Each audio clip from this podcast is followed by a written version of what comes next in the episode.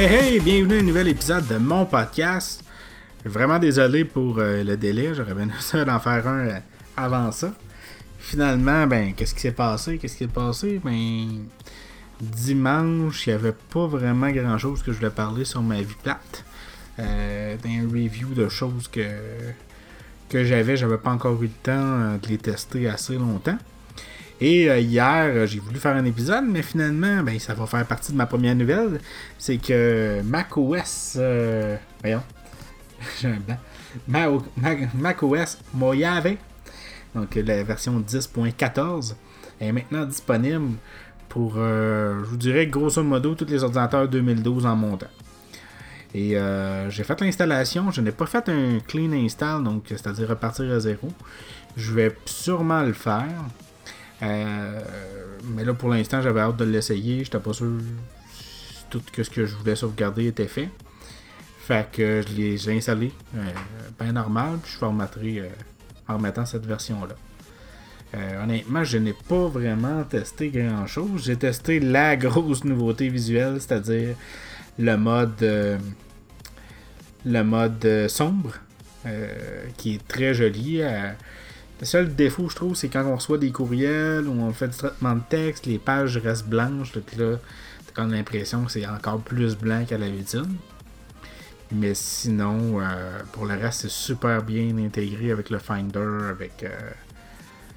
Pour vrai, ils ont fait une méchante belle job. Euh, sauf que, tu sais, encore là, c'est de l'esthétisme. Donc, faut pas se fier à ça pour, pour dire que la version est meilleure que l'autre. Pour ce qui est des performances, j'ai pas vraiment vu de lenteur. Je m'attendais peut-être à avoir une lenteur parce que justement, moi, l'appareil sur lequel je l'ai installé, euh, principalement, c'est mon Mac Mini. Puis, euh, jusque-là, tout semble bien aller. Là. Euh, Je suis en train de taponner pendant que je vous parle pour voir si c'est plus lent, mais non, non, ça semble bien aller. Fait que c'est la première fois que j'enregistre un épisode sur une nouvelle version de macOS. Puis, euh, ouais, fait que j'ai testé le mode sombre, j'ai testé les, les piles, pas mal pratique. J'étais en train de. tous mes PDF sur mon bureau sont tous euh, un par-dessus l'autre. C'est le fait de ne pas avoir 50 euh, fichiers éparpillés, ils sont tous euh, classés par, par thème, par type de fichier. C'est vraiment le fun. Sinon aussi, j'ai essayé l'application domicile, donc on peut enfin dire à notre Mac de contrôler nos équipements de domotique, ce qui n'était pas possible avant. Ça aussi, c'est bien.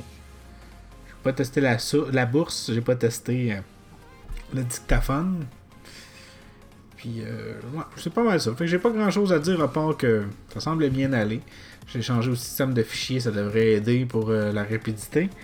Parce que j'ai un Fusion Drive, donc un SSD et un disque dur fusionnés ensemble si on veut. C'est deux équipements séparés, mais c'est comme que j'ai la lenteur, euh, j'ai la rapidité plutôt d'un SSD avec la, la capacité d'un disque dur sans que ça coûte très cher.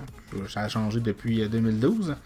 Pendant ce temps-là, d'avoir un SSD de 1 Tera, euh, c'était pas, pas vraiment envisageable. Maintenant, c'est possible. Euh, fait que c'est ça. C'était ma première nouvelle. euh, pas grand chose à dire. Peut-être en en parler un petit peu plus. euh, plus en profondeur.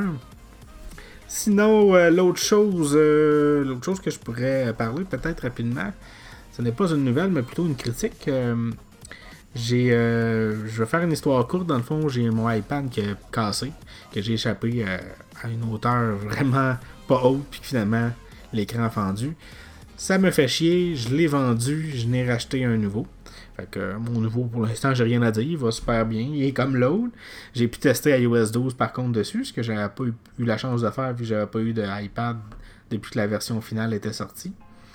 Euh, iOS 12, euh, je sais pas quoi en penser. Je pensais que pour la rapidité et tout ça, j'avais quand même des équipements assez récents, fait que je vois pas de grosses différences. Mais euh, sur mon téléphone, j'ai un bug. C'est vrai, vous me faites penser qu'il va falloir que je formate mon téléphone encore une fois. Euh, il reconnaît pas le contact euh, de ma blonde. Euh, Quand je demande de texter ma blonde, il me dit qu'elle n'existe pas. Mais si je demande de l'appeler, ça marche. Euh, fait que je vais peut-être essayer de, de formater ça. J'essaie de voir si j'attendais la 12.01. Pour l'iPad, euh, pas de gros changements majeurs, mis à part les fameux mouvements, puis on dirait que ça vient tout me mélanger. Ils ont comme déjà mis le iOS 12 pour les nouveaux iPad Pro. Puis euh, je pense qu'il aurait pas dû. Il aurait dû laisser la version la même chose pour toutes les iPads.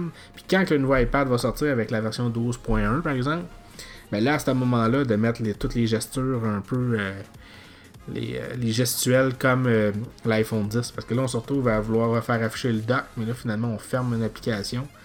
on tient pas assez haut ou on tient trop haut. Toutes les applications s'affichent. Je suis comme plus ou moins sûr. Sinon, le reste, ça reste pas mal identique. Euh... J'ai déjà, parlé de long en large sur iOS 12. Et en même temps, ben, je me suis dit, je vais me prendre un bon case, puis pourquoi pas aussi un case clavier. Euh, fait que j'ai pris le logiciel Slim Folio, qui est très dispendieux. C'est la nouvelle version de cette année, euh, où on peut mettre l'Apple Pencil aussi, parce que le nouveau iPad est compatible. Puis, euh, ouais, c'est assez dispendieux. Il est 130$.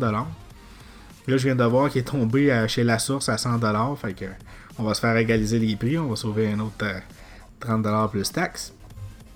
Mais euh, c'est cher, mais si on compare à celui d'Apple qui est 220$, je pense, pour l'iPad Pro, c'est quand même un bon prix. Euh, ça s'appelle le Slim Folio, mais il n'est pas slim. Il est très lourd. Fait que je trouve que c'est un case clavier parfait pour mettre dans notre sac euh, de bagages, dans notre sac techno. Mais pour pouvoir l'utiliser en maison en mode tablette normale, c'est vraiment pas adéquat. Par contre, ce qui est le fun, c'est qu'il est très facile à, retirer. Fait que c'est facile de, passer d'un mode à l'autre. Fait que je sais pas encore. je suis en train de penser si je vais le garder ou non. Euh, un autre défaut, le clavier est disponible seulement en anglais. Donc, il faut connaître nos touches par cœur si je veux faire un, un, point d'interrogation. Je sais que c'est le 6, mais sur mon clavier, le 6, ce n'est pas un point d'interrogation, mais un, voyons, un circonflexe, un accent circonflexe, alors que le point d'exclamation est en bas à droite. Mais tout ça. Fait que c'est clavier anglais, fait que c'est vraiment pas placé. Mais quand on connaît un peu notre euh, tape-touche, c'est plus pour des caractères spéciaux que je vais, je vais chercher que, que je vais peut-être avoir un petit peu plus de misère. J'ai essayé de regarder s'il y en avait une version bilingue, mais je l'ai pas trouvé. Euh, par contre, qu'est-ce qui est le fun, c'est euh, pour l'avoir déjà testé même avec les autres versions, euh, c'est que les touches fonctionnent un peu comme un Mac. On peut faire commande de table, on peut switcher d'une application à une autre facilement. Avec maintenant la possibilité de mettre deux applications, une à gauche, une à droite, même une par-dessus. C'est vraiment le fun de pouvoir mettre un film qui joue dans le coin pendant qu'on navigue sur Internet pendant qu'on écrit sur iMessage ou sur Messenger. C'est vraiment le fun. Le fait de ne pas avoir de clavier qui affiche à moitié de l'écran à chaque fois qu'on a besoin de taper, c'est le fun.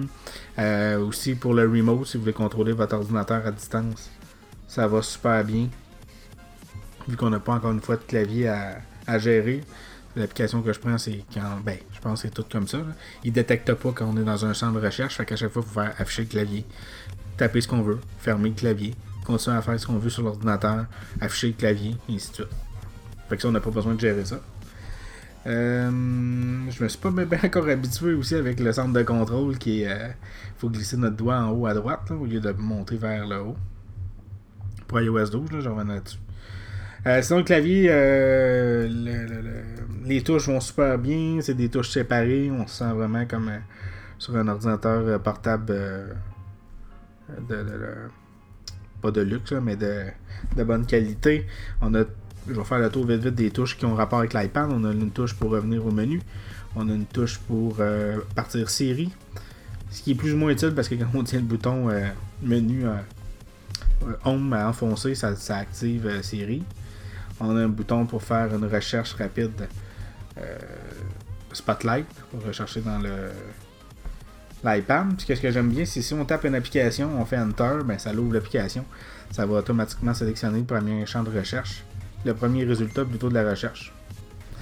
Euh, ensuite de ça, on a une touche pour changer euh, de type de clavier. Donc on peut changer avec un, clavier emoji ou un clavier anglais justement. Ce qui peut être euh, pratique. On a une touche pour faire afficher et fermer le clavier. Là, je me suis mal exprimé. Dans le fond, c'est la touche clavier, la touche pour le langage. Si vous voulez avoir les emojis, les emojis vont s'afficher dans l'écran. Le clavier ne devient pas emoji. Mais si par contre vous avez un clavier anglais, là c'est le clavier qui devient anglais. Peut-être un bon truc pour pouvoir l'utiliser en mode euh, clavier. C'est juste de switcher à chaque fois. On a un, bouton pour faire afficher, cacher un clavier. Donc ça va faire quand même afficher le clavier, même si on a un clavier Bluetooth de connecté. Ça va fonctionner. On a les touches pour faire euh, revenir en arrière, avance euh, pour la musique. On appuie sur play, la musique va partir. Puis, euh, je l'ai fait en même temps, mais ça va partir tout le temps la dernière chanson qu'il y a sur iTunes, sur Apple Music. bouton de mute, on a le bouton pour augmenter le son et baisser le son. On a un bouton pour locker l'iPad, donc le, le, verrouiller. On a un bouton pour appairer le Bluetooth si jamais il y a un problème. Et on a un bouton pour éteindre, allumer le clavier. La façon que ça fonctionne, c'est assez simple. En fond, le...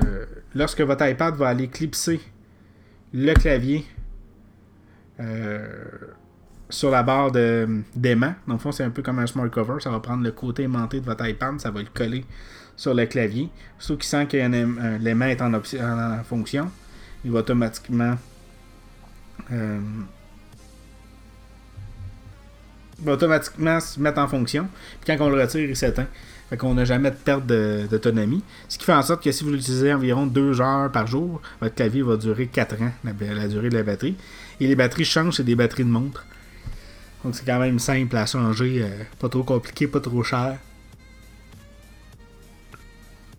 il va falloir que j'arrête de faire des podcasts le soir, je m'en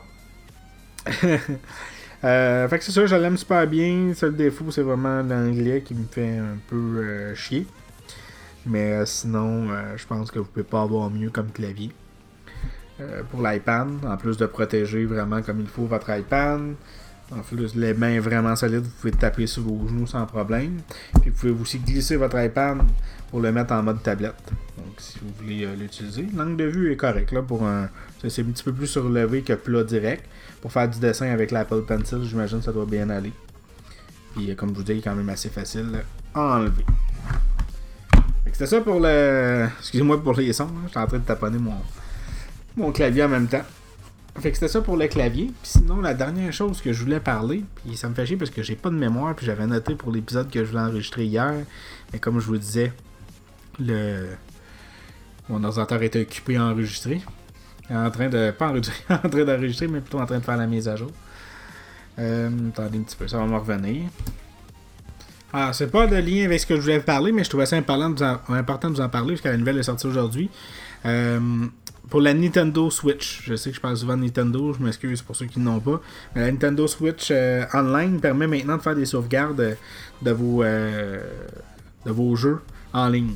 C'est-à-dire que si jamais votre Switch brise, euh, vous changez de Switch, quoi que ce soit, c'est possible d'aller chercher vos sauvegardes, vous perdez pas tout. Ce qui n'était pas le cas juste euh, avant que le service soit disponible. Et euh, on avait dit que si jamais vous décidiez de ne pas payer, de ne pas renouveler votre service, vous perdiez vos saves. Et c'est faux. finalement, vous allez pouvoir les conserver pendant 6 mois de temps. Euh, donc, ils ne seront pas disponibles. Vous ne pourrez pas y avoir accès si vous ne payez pas. Mais si vous décidez, par exemple, de sauter seulement qu'un mois puis de récupérer plus tard, vos sauvegardes, vous allez pouvoir les récupérer. Fait que euh, c'est une bonne nouvelle pour les possesseurs de Nintendo Switch. Fait que ça va être un petit épisode court, quand même 15 minutes aujourd'hui. Fait que je dirais pas ça plus longtemps. Euh, continuez à me suivre sur ma page Facebook. J'essaie de mettre un. On va essayer de mettre un article par jour au moins intéressant. Des articles que je ne veux pas nécessairement euh, parler en long et en large. Euh, je regarde rapidement dans les derniers que j'avais mis, j'avais mis euh, la, la, PlayStation, bien entendu, que j'en ai déjà parlé. J'ai mis le. Ah oui, le retour de Undergrads, la clique en, version québécoise, qui vont faire un film. Euh, ils ont sorti un Kickstarter, c'est important de les encourager. Il y a Tommy Wiseau qui a mis le film The Room, le pire navet de tous les temps, ou le meilleur navet, de tous les temps. Il est rendu disponible gratuitement sur YouTube. Et aussi, j'ai mis la première image du nouveau remake de Chucky. Fait que euh, continuez à me suivre sur Facebook. J'essaie, comme je disais, j'essaie de mettre au moins un, un article intéressant par jour. Fait que bye bye!